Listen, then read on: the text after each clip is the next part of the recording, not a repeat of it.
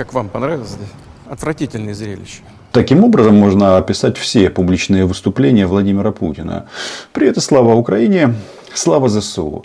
Значит, э, в Ашхабаде проходил Каспийский саммит, туда ездил Владимир Путин и э, решил высказать несколько своих новых размышлений на тему войны и мира. И что я им хочу сказать, что чем дальше, тем больше, э, обращаясь к Путину, даже его придворная свита пропагандонов используют слово «война».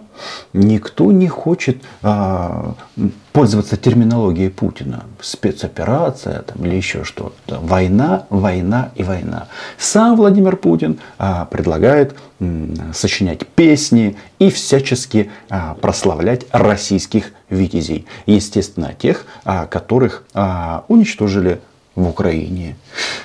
Песен будет много. А, мы помним, как, какую роль искусство, советское искусство сыграло во время Великой Отечественной войны. Как вы относитесь к этим идеям и предложениям? Это Спасибо. хорошая идея. Вы понимаете, ведь э, ребята, которые там выполняют боевые задачи, воюют, э, э, подвергают своей жизни опасности, э, некоторые уходят из жизни вообще, э, жертвуют собой для достижения тех целей, ради которых они там выполняют э, задачи в рамках этой военной операции. Они защищают людей, которые живут на Донбассе. Да, этот российский новояз не катастрофа, а жесткая посадка, не взрыв, а клопок. Пусть они оставят для себя. Здесь, собственно, вот эта вот фраза «защищают Донбасс», она не имеет ничего общего с действительностью, потому что на российские оккупанты занимаются тем, что уничтожают Донбасс. Потому что слово «защита», оно, ну, я не знаю, это даже в каком-то больном сознании а, на российских извращенцев а, едва ли уместится. Хотя Путин у нас кто? Мстительный маньяк, маньячело. Но даже ему задают очень интересные вопросы. Давай. Владимир Владимирович, скажите, цели спецоперации изменились с момента ее начала? И в чем сейчас цель?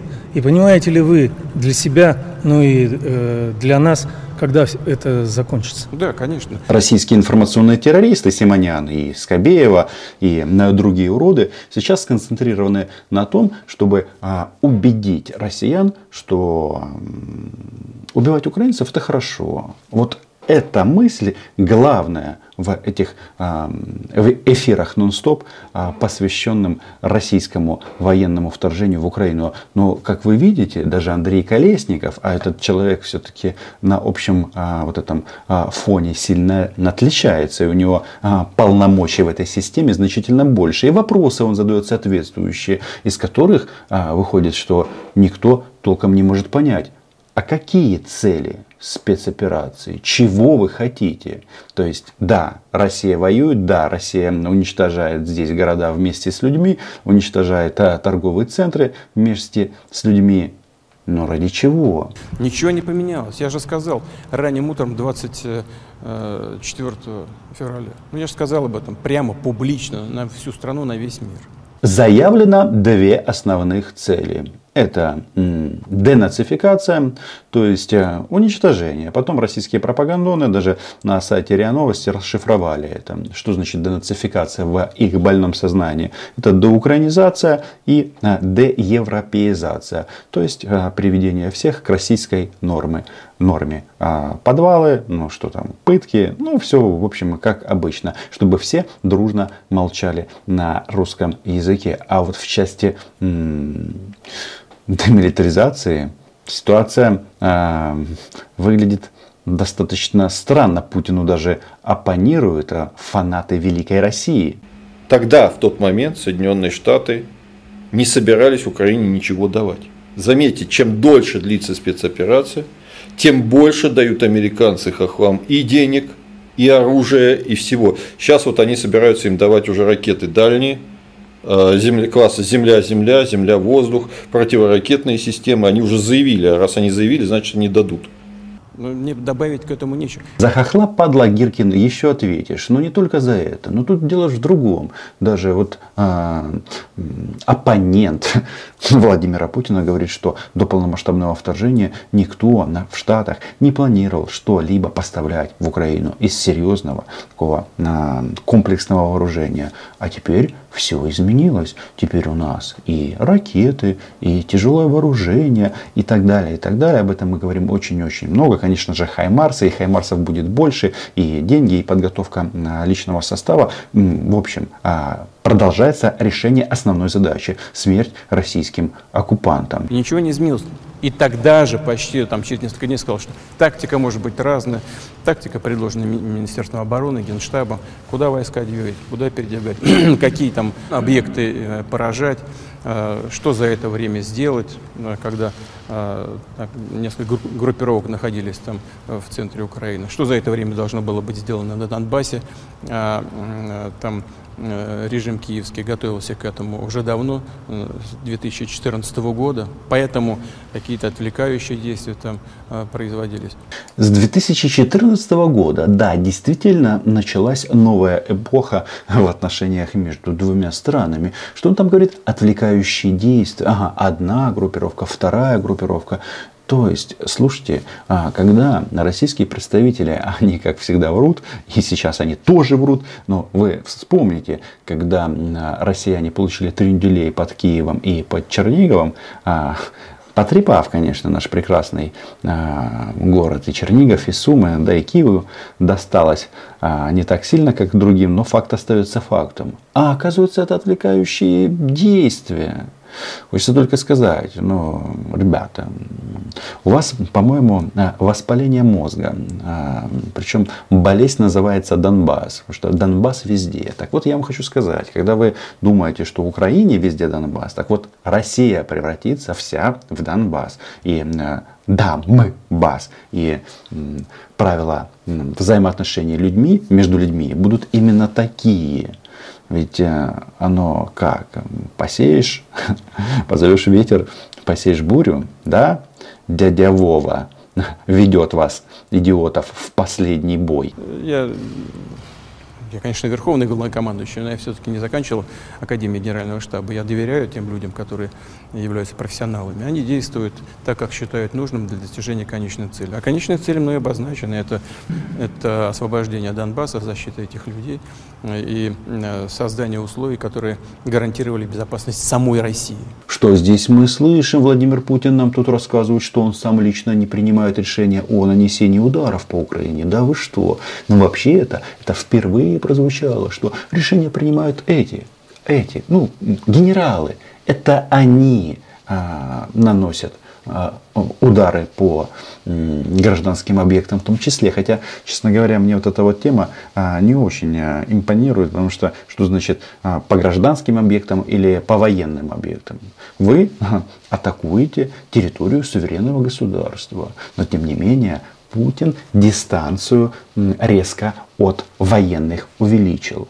А, а почему он это делает? Потому что когда будут их судить, он скажет, да это, а, это они сами, это было их решение, а я только а, стратег. Вот и все. И, и э, работа идет спокойно, ритмично. Ну, как вы видите, э, войска двигаются и достигают тех рубежей, э, которые ставятся в качестве задачи на определенном этапе этой боевой работы. Все идет по плану. Давно мы не слышали этой фразы. Месяца три. Да, они захватили Северодонецк, идут бои за Лисичанск. Но, слушайте, четыре месяца войны и, кажется, ну, успехи не такие уж колоссальные, как а, виделось российским пропагандистам. Да, ну, конечно, я всегда говорил и буду повторять, что у нас нет лишней территории. И за любое а, украинское село российских оккупантов нужно убивать.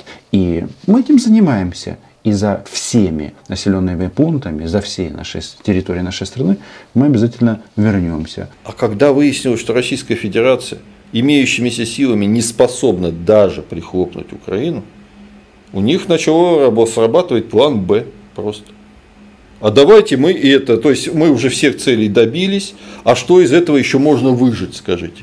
Что можно выжить из этой ситуации? А, и появляется такой замечательный, прекраснейший план, про который, кстати, многое спрашивают, уже о деколонизации России. План хороший. Нужно срочно освободить а, Татарстан, Башкортостан, Чечню а, и Якутию и все остальные республики, которые страдают под пятой а, Российской фашистской федерации, которая заставляет их отправляться непонятно зачем на войну. Ну и бурятам и дагестанцам почему-то досталось больше всего. Ну вот а, мы тут слышим, что хотели прихлопнуть Украину – а тут что-то пошло не так, потому что а, и пропагандоны, и российские нацисты разного уровня упоростости, они же все очень переживают по поводу того, что Киев не смогли захватить, Чернигов, Сумы тоже нет. То есть а, уже понятно, что Украина никуда не денется. Так что э, ну, по срокам не надо говорить, я никогда об этом не говорю, потому что это же жизнь. Это, э, это реальные вещи подгонять под какие-то сроки это неправильно, потому что я уже говорил об этом, это связано с интенсивностью боевых действий, а интенсивность напрямую завязана с возможными потерями. А мы прежде всего должны думать о том, чтобы сохранить жизни наших ребят. Последнее время Владимир Путин частенько начал говорить о потерях наших ребят. В качестве компенсации их матерям и женам предлагается сочинить про них песни. Но сроков нет, потому что м- Путин, а, не может сказать сроки. Почему? Потому что он не может решить украинский вопрос. Поэтому они такие бесятся, поэтому и наносят а, неизбирательные удары по гражданским объектам для того, чтобы запугать Украину. Но ничего из этого не выйдет. Вы что, не понимаете этого? Не выйдет. Проженемо кривавых оккупантов из Украины. Смерть захватчикам. Чего? Можно про теракт, торгов... не про теракт, а про взрыв в торговом центре на Украине, в Кременчуке. Разные версии есть. А, да нет там никакого, никакого теракта, не взрыва. Я, я же здесь был, я просто не знаю. Но... Что, что, что? А, я здесь был, я не знаю. Это они, это генералы. С них спрашивайте, теракта не было. Ну, конечно, теракта не было. То есть, а, это можно квалифицировать как теракт. Но а, было что?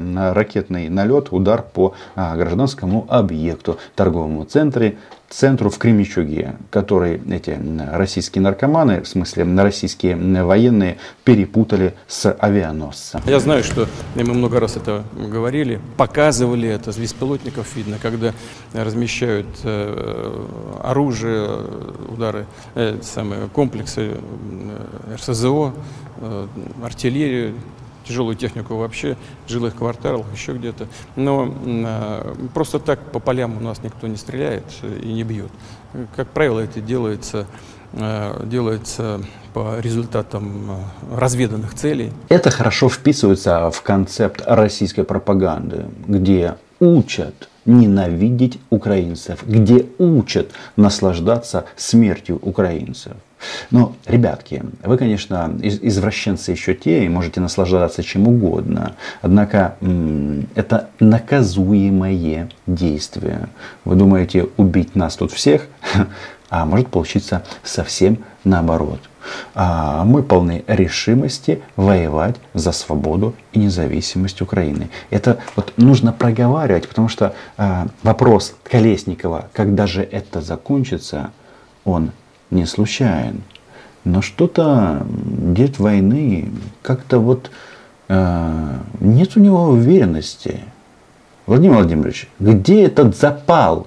Э, ни по, ни по каким гражданским объектам российская армия ударов не носит. Нет необходимости. У нас есть все возможности для того, чтобы определить, э, определить, что где находится. То есть мстительный маньяк тем самым говорит, что удар по торговому центру – это абсолютно намеренное действие. Как, собственно, и все военные преступления, которые осуществляют российские захватчики. Тут никаких сомнений быть не может. Об этом Путин сам говорит. И при наличии современного высокоточного оружия большой дальности мы э, достигаем этих целей. Но, но в деталях я, конечно, узнаю, когда вернусь в Москву. Узнаю, когда вернусь в Москву. То есть это не я. Я был на выезде. Военные преступники сами накосячили. но Владимиру Путину съехать с этой темы не удастся. Не удастся. Ну, еще раз. Вот это вот э, мстительное маньячело начал дистанцироваться от своей армии. Хм. Такого раньше не было. Это правда. И про трупы российских солдат он тоже говорил как-то меньше. Я вот вспоминаю его поздравления на 8 марта, а, когда он говорил о невестах. А невесты остались, а женикам кобзда. Виктор Синюк. Да. Стартовал саммит НАТО и стартовал как-то сразу очень воинственно. То есть для начала там Россию объявили прямой угрозой безопасности Альянса. При этом Столтенберг признался, что к противостоянию с нашей страной Альянс готовился с 2014 года. Есть еще одно заявление а, премьера Бельгии о том, что Украина должна непременно победить, при этом непременно на а, поле боя. А, и уже это согласовано якобы с властями Украины. Вы могли бы дать оценку всем этим заявлениям и как вот мы должны к ним теперь относиться? Мужчины, которые находятся в этом зале, они просто рады. Они рады, что их на мясо не отправят, потому что их прикрепили облизывать жопу Путина. Хотя у них там дискуссия есть вот на тему, что есть родина, жопа президента или не жопа президента. Но факт остается фактом, что э, вопрос о победе Украины, Украины в этой войне озвучивается в том числе перед Путиным. И россияне задаются вопросом, а точно ли все идет по плану? Ну а когда речь идет о 2014 году, что вот, мол, НАТО такое вот злое, такое вот сердитое рассматривает Россию а, врагом или противником, так вы начали двигать границы в Европе в 2014 году. Мы что, не знали? что все в Крыму началось, все в Крыму и закончится. Мы должны относиться к этому как, э, как к факту. То, что они с 2014 года готовились к каким-то активным действиям против нас, для нас не является э, новостью. Именно э, этим и объясняются наши решительные действия по защите своих собственных интересов. Они, э, давно им нужен был какой, какой-то внешний враг, такой, вокруг которого можно было бы, э, вокруг якобы угрозы которого можно было бы объединить союзников вокруг себя. Я говорю прежде всего про Штаты. Ну вот э, Иран не очень подходил на эту, на эту роль. Россия под, подходит лучше. Мы дали им такой шанс, объединить вокруг себя всех союзников. Да, у маньяка, конечно, совсем с логикой стало тяжело. То есть получается, что он а, самостоятельно, абсолютно осознанно сделал так, что Россия стала теперь настоящим врагом НАТО.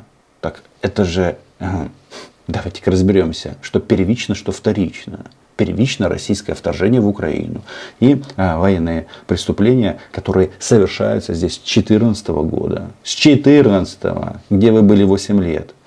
А, размышляли на тему, как уничтожить российских оккупантов. Ну, теперь все вступило в практическую фазу.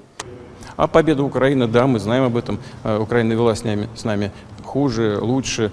А, с какого-то момента о чем-то договорились, потом они от своих договоренности, извините за мавитон, отъехали, отошли, но, э, но призыв, э, призыв к Украине э, продолжать боевые действия и призыв отказаться от, от дальнейших переговоров, это подтверждает только наши предположения о том, что, что Украина это не цель и благо украинского народа это не цель э, Объединенного Запада и НАТО, а это средство для защиты своих собственных интересов. Вместо этих безумных предложений Путину лучше подумать над тем, как он будет объяснять российским фашистам, то есть российскому обществу, почему они были вынуждены бежать из Херсона. И отсутствие переговоров как раз связано именно с этим, потому что российские оккупанты почему-то решили, что юг Украины они присоединят к себе. С чего вы так решили? Эм, откуда такой оптимизм? Эм, сроков нет, об этом и Путин говорит. Эм, но есть трупы российских солдат, будет больше, будет столько, чтобы вы наконец-то начали понимать, что чужое брать не надо. Ну и самое главное, э, на этом пресс-подходе э, этот дядя Вова показал, что и он, и Россия в целом может свои амбиции очень сильно сократить? Турция э, отказалась э, от своих каких-то убеждений по поводу вступления Швеции и Финляндии. Э, как-то это решение отразится на взаимоотношениях между Россией и Турцией. И э, что теперь будет предпринимать Россия, тем более с учетом последних заявлений, которые в том числе озвучивал Столтенберг, э, говоря, что ваша цель о том, чтобы э, силы НАТО были подальше от России, теперь как бы наоборот привели к тому, что силы НАТО будут ближе к России. Да-да-да, мы все помним, что Путин и его фашистская команда требовали от НАТО вернуться на линию 1997 года, а получилось немножечко не так. Я, я знаю, этот тезис, это ложный тезис, не имеющий ничего общего с действительностью. Э, э, наша позиция всегда заключалась и заключается в том, что, я уже сказал э, об этом в ходе нашей сегодняшней беседы, что НАТО это рудимент холодной войны, и он нужен только как инструмент внешней политики Соединенных Штатов, для того, чтобы держать в повиновении своих сателлитов.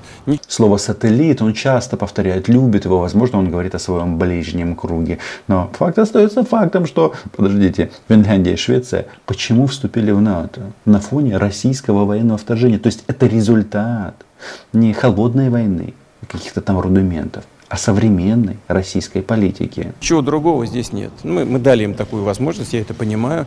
Они э, эффективно, достаточно энергично используют эти аргументы для того, чтобы подтащить вокруг себя своих так называемых союзников. Слушайте, а может быть Путина завербовали в Дрездене?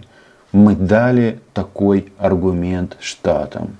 Так что это получается? Дед войны играет на американскую команду? Во многом так оно и есть.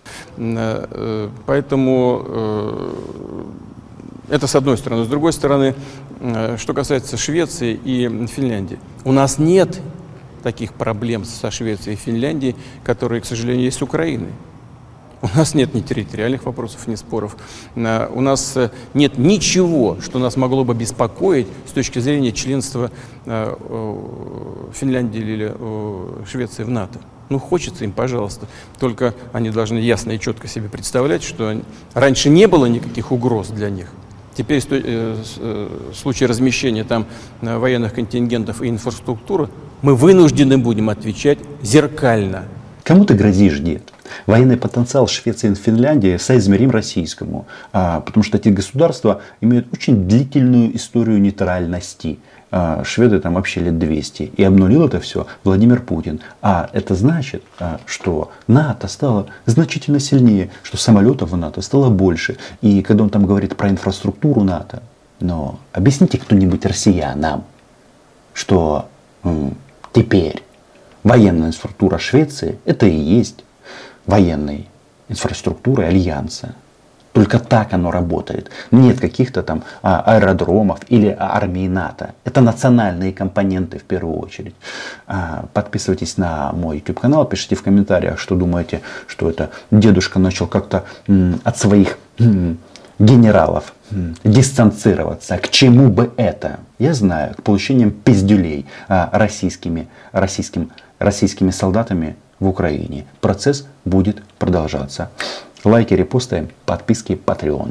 Україна була, є і буде.